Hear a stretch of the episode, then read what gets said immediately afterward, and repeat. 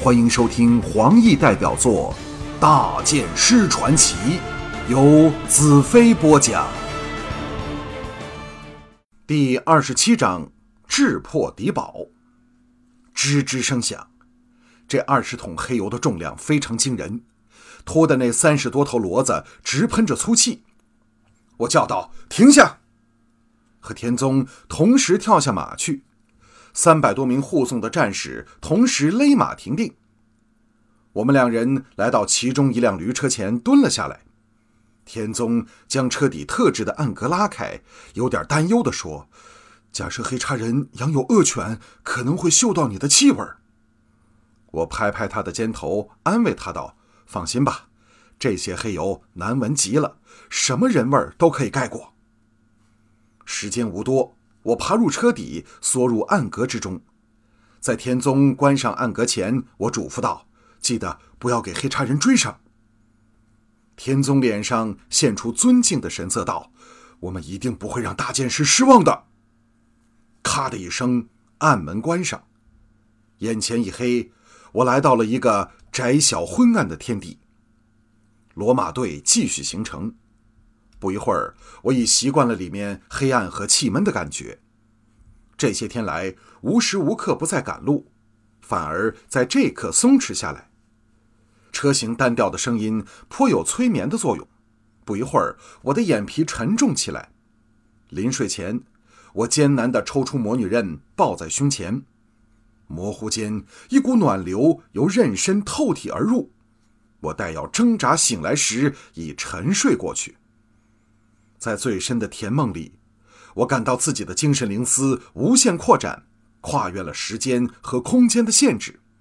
突然间，我从沉睡里惊醒过来，车底暗格外是人马嘶喊的嘈杂声，田宗的声音在外面响起道：“圣剑骑士，黑叉人来了，保重！”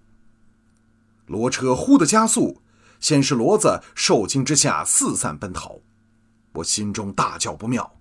如果骡车翻侧，倒倾黑油，那就前功尽弃了。在颠阵抛荡里，我咬着牙，苦忍身体跟暗格碰撞的痛苦。这时，呀的一声，骡车停了下来，接着四周充满了人马叫嚷的声音，可恨我一句都听不懂。尼亚还说黑叉人都在学净土语，但车外这群显然不是好学之徒，平时也不肯练习。一阵吵嚷后，骡车又动了起来。我多想无益，唯有收回心神。刚才睡了那一觉，使我精神旺盛，体力比任何时候更加充沛。我心中一动，魔女刃的确有神奇的魔力，既能使我恢复疲劳，又可以把彩柔从死亡的边缘救回来。可是当日魔女受了大元首暗算，为什么不借助魔女刃的神奇力量？难道魔女是要蓄意寻死吗？我的心脏剧烈跳动着，魔女是否根本没有死？想到这儿，我几乎想立刻赶回魔女国，到她的陵墓里看看。当然，这是没有可能的，尤其外面是危险的黑叉人大军的盘踞地。骡车停了下来，不一会儿又在移动。我的心神回到了紧抱胸前的魔女刃，直到现在我还不懂怎样和她交流。在某些特别的情况下，它会发挥作用，但假如要蓄意得到些什么，却毫无反应。像我第一次拿着魔女刃血战帝国大军和大元首时，它只是一把无坚不摧的利刃。我第一次感到有神奇的热流由它传入我体内，是在一次沉思中。我细心欣赏他任身流动的光辉之时，所以要和他交流，似乎必须心无杂念，又或在半睡半醒、疲倦欲死的时刻。想到这里，一个念头忽然升起：反正在这车底暗格里闲着无事，不如试着和他培养培养感情。我将刃体提高少许，直至刃尖贴着我两眼正中。然后凝神在与刃尖的接触点上，奇怪的很呐！不一会儿，我的神志清晰起来，和平时相比，就像一盆污浊的水忽然清澈起来，可以照见平时反应不到的东西。我心中一震，那种感觉立时破碎。正要继续尝试，骡车却停了下来。外面的人马嘶喊声明显增多，可能已经抵达了敌人大本营，只不知这是在木堡之内还是在之外。只听外面长号响起，我不敢怠慢，将精神从魔女刃收回来，细心观察和等待着外面一丝一毫的变化。也不知过了多久，蹄声轰鸣，来了一队人马，我心中暗叫不好。看来这仍是木堡之外，否则提音怎会没有丝毫经宝壁反弹回来的回响？难道我真的并非预言里的圣剑骑士？提声在我耳边骤止，接着是众多黑叉人纷纷下马的声音。其中一个黑叉人说起黑叉话来，显然是在报告有关这从净土人抢来的骡车队的事。而对方的身份地位明显要比他高。当这人报告完毕，对方并没有作答，也没有作声，只听盖子打开的声音响起。外面的黑叉人当然是在研究桶内的黑色怪油。只听一个粗雄的声音道：“找那小子来！”我呆了一呆，为何我忽然明白他在说什么？这才猛然醒悟，他说的是净土语。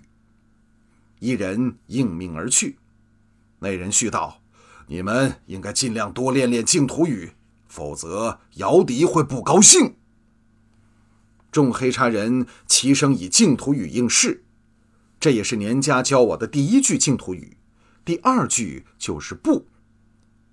外面这时沉静下来，我禁不住脑筋大动。外面发号施令的人显然身份极高。只不知他口中的那小子是谁？为何要他来提供有关黑油的资料？而且这黑叉将领语带轻视，显然对那小子毫不尊重。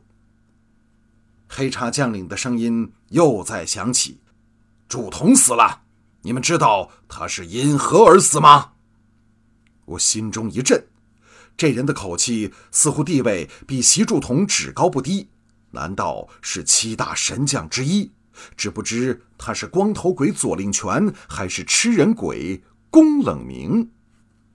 一人以非常生硬的净土语应道：“他遇上了敌人里的真正高手。”那不知是左令权还是宫冷明的人暴喝道：“不，他致死的原因是因为他轻敌。自天梦河旁一战，他亲手斩杀四大名将之一的拉萨大公后，便趾高气扬。”一点不把净土人放在眼中，所以他死了，还让我们黑叉人吃了登陆净土后的第一次败仗。我左令权绝不会重蹈他的覆辙。我的心砰砰直跳，想不到这么快便和敌方两军主将之一的左令权如此接近。现在只希望他能再谨慎一点，把这批重礼拖回木堡内，再仔细研究。众黑茶人都默默受教。左灵泉叹了一口气道：“想不到净土也有这样的勇士。他日我若不能斩杀他于刀下，我便不配做姚笛的七只手之一。”众黑茶人纷纷低呼轻吼，已是心中愤慨；也有人高呼什么姚笛。我心中暗笑。假如他肯和我单打独斗，我现在可以立即现身，让他试试能否得偿所愿。另一人道：“统领，我明白了，所以你才要弄清这黑水的来历和作用。”左令权闷哼道：“哼，飘香城危在旦夕，城破人亡指日可待，而他们仍要派人将这二十桶东西运回去，必然有其中的原因。”这时提声呼至。一阵喝马之声，接着是物体坠地的声音和人的呻吟声。我心中暗道：定是那小子给压来了。